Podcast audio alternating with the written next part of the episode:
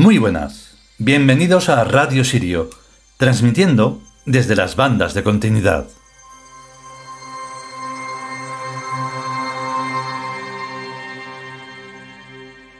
Vale, antes de que ocurran más cosas, eh, hemos dicho, pues vamos a vamos a grabar que hay un poco de ánimo y de poderío porque pues eso es lo que tiene la eternidad.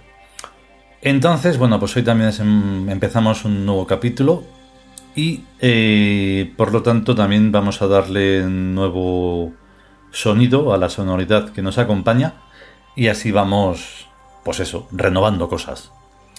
Em, este capítulo, como todos los anteriores, pues nos sigue conduciendo hacia un mundo que es el nuestro, el nuestro verdadero, que a pesar de que se está desarrollando en otro ese biológico y demás, que es un desastre y una cosa súper salvaje, pues hay que domarlo. Y entonces más o menos van a ir por ahí los tiritos. Vamos con ello.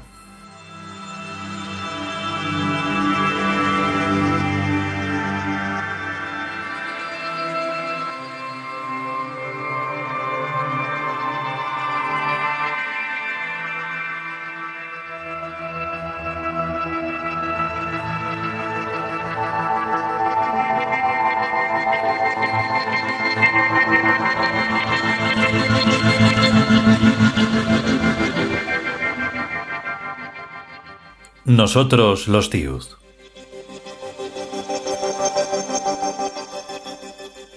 Octavo capítulo. El alma mineral. Primera parte.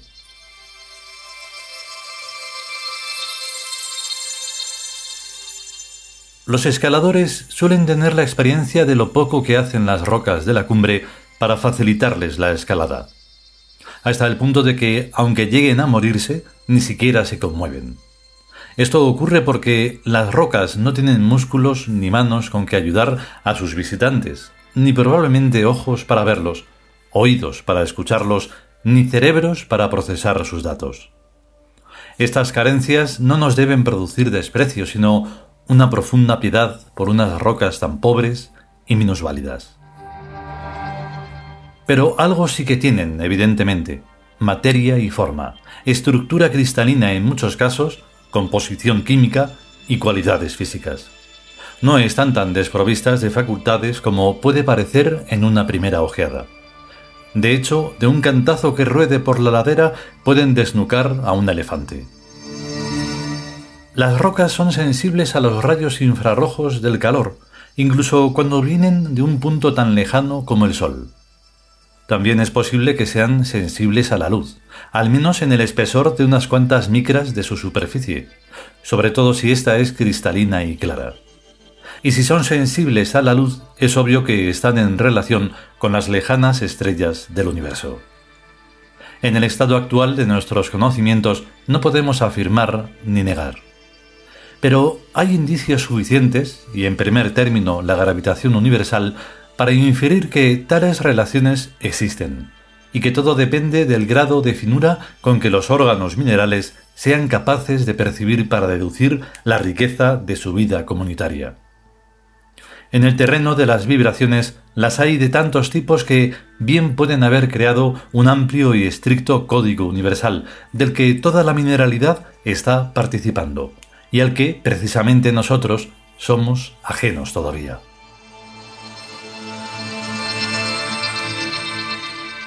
En términos imperiales nos movemos por razón de conquista, pero también por razón de simpatía.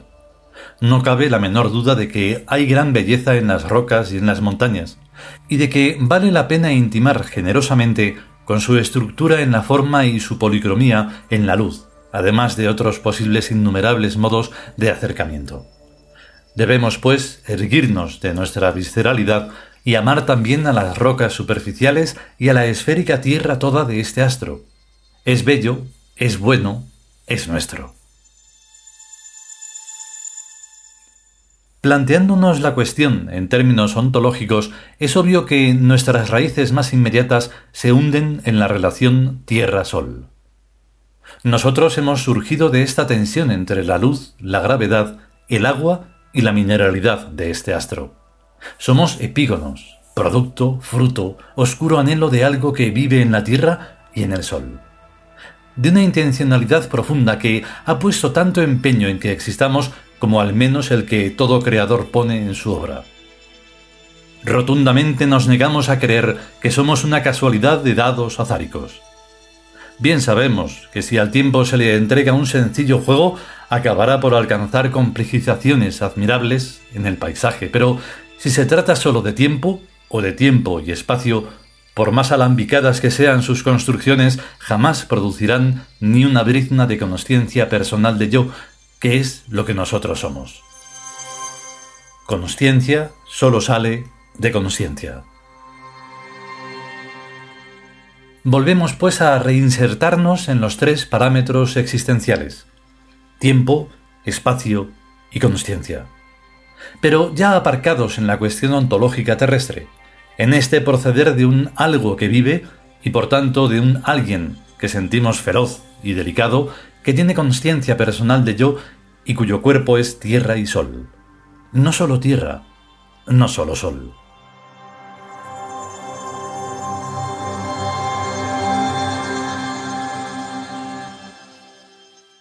Lo primero que hemos de hacer es ponerle nombre, atribuirle un signo dentro de un álgebra semántico. Y esta es una cuestión sumamente delicada, porque va a condicionar desde el principio todas las deducciones e inferencias. Conviene pues antes que nada echarle un vistazo a sus comportamientos. Quien sea que ha venido a la Tierra Sol, en forma de vida orgánica, es responsable de todo el acontecer biológico, bioquímico, bioeléctrico y biofísico. Tiene pues intereses que van desde los virus y antes hasta las neuronas y después. Desde la función clorofílica y antes hasta los neurotransmisores y después. Desde la constante universal gravitatoria y probablemente antes hasta las ideas y sus mundos semánticos y con toda certeza después también. Tanta sabiduría no excluye por principio que pueda tratarse de una persona estúpida, de un tonto eruditísimo que ha aprendido lo que sabe y lo que hace durante un aprendizaje de incontables millones de años, sin haber añadido, sin embargo, ni un ápice de altura y espíritu a la calidad de su pensamiento. En efecto, numerosas son las críticas que suscita a voz de pronto la obra de esa persona, no siendo de entre ellas las menos serias la prolijidad y frecuencia con que utiliza a la muerte y el sistema de reproducción mediante sexo. Con solo esos dos datos basta y sobra para descalificar a esa persona y evidenciar que toda la vida terrestre es una colosal chapuza. Si además nos metemos a observar en detalle los procesos vitales y ecológicos, nos daremos inmediatamente cuenta de que esa persona, además de tonta, está loca de atar. El nombre, pues, que damos a esa persona tan digna de avergonzarse es el de naturaleza. La naturaleza es imbécil, cruel, asesina, torpe y notable por su mal gusto. La verdad es que es una mala bestia. Su cociente intelectual debe ser ínfimo, en término medio. Nada de extraño, pues, tiene que las montañas no hagan nada por ayudar a los alpinistas. Sencillamente no los perciben, ni los intuyen, y ni siquiera hacen algo por dotarse de medios instrumentales para percibirlos. Qué engañados estábamos. Por un momento supusimos que éramos vecinos de una inteligencia mineral universal que se transmitía mensajes inefables de un extremo a otro del tiempo y el espacio, lo que todavía no está descartado. Pero en lo que respecta a este bicho originario nuestro que vive en la Tierra Sol y del cual hemos tomado la dimensión consciencia, no parece que está muy enterado. A nosotros nos pasa como a los hijos que tienen la desgracia de nacer de una madre tontiloca, que por respeto tenemos que disimularlo, pero en la práctica es un factor que hay que tener siempre en cuenta para evitar que continuamente meta la pataza en nuestros asuntos. Por lo menos las flores son bonitas. Ojo, hay que remontarse a más antes y a más adentro, a un alguien más inteligente y sensato que esta bestia que nos procure un árbol genealógico consciencial más acorde con nuestros humos aristocráticos y nuestras aspiraciones heroicas. Y como por lo que llevamos visto no es nada probable que lo encontremos en el pasado, Habrá que darle la vuelta a toda la bola y buscarlo en el futuro. En efecto, todo se deduce admirablemente de un tiempo aquel, futurísimo, en que Cons y los dioses reinan felices en el imperio. Es entonces cuando se ve que se está supremamente bien, que todo funciona a la perfección, que gozamos de la vida eterna, holgada, distraída y creativa, sin mezcla de mal ni molestia alguna.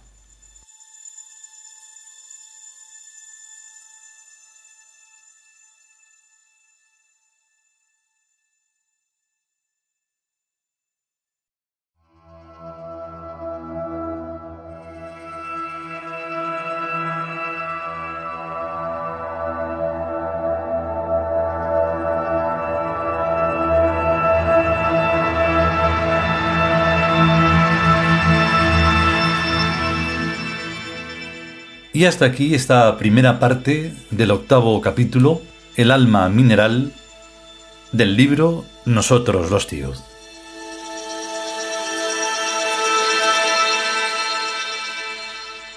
Y ahí estarán, pues a ver, como no hay expresiones ni hay nada de nada, y a mí tampoco me importa si las hubiera, en plan negativo, pues sí, la naturaleza no es sabia. Siento que lo tengáis que saber de esta forma, pero así es. Algunos espero que sí os hayáis dado cuenta de que no es sabia y de que es una mala bestia, es un es voraz como ella sola y que entonces hay que ponerle un poco de orden, que es lo que tratamos de hacer desde los Tius. ¿Por qué? Pues por pura lógica. Solo hay que seguir un un poco los pasos que hemos dado y nos daremos cuenta de que no van las cosas al tuntún. Bueno, sin consciencia sí, es lo que generalmente hay, pero con consciencia no. Por eso es tan importante em, de todo esto que estamos tratando. Entonces, pues eso, hay que poner atención. Vamos a ver cómo se desarrollan los acontecimientos en este super capítulo. Si podemos y sobre todo si queremos, volveremos con una nueva parte de este nuevo capítulo y mientras tanto a ser y estar conscientes y cuidarse y protegerse sobre todo de los canallas, que hay muchos por ahí dudando de tonterías. No sois libres, no, los no lo habéis sido jamás y jamás lo seréis, desde luego desde ese ámbito en el que os estáis moviendo. Hasta luego.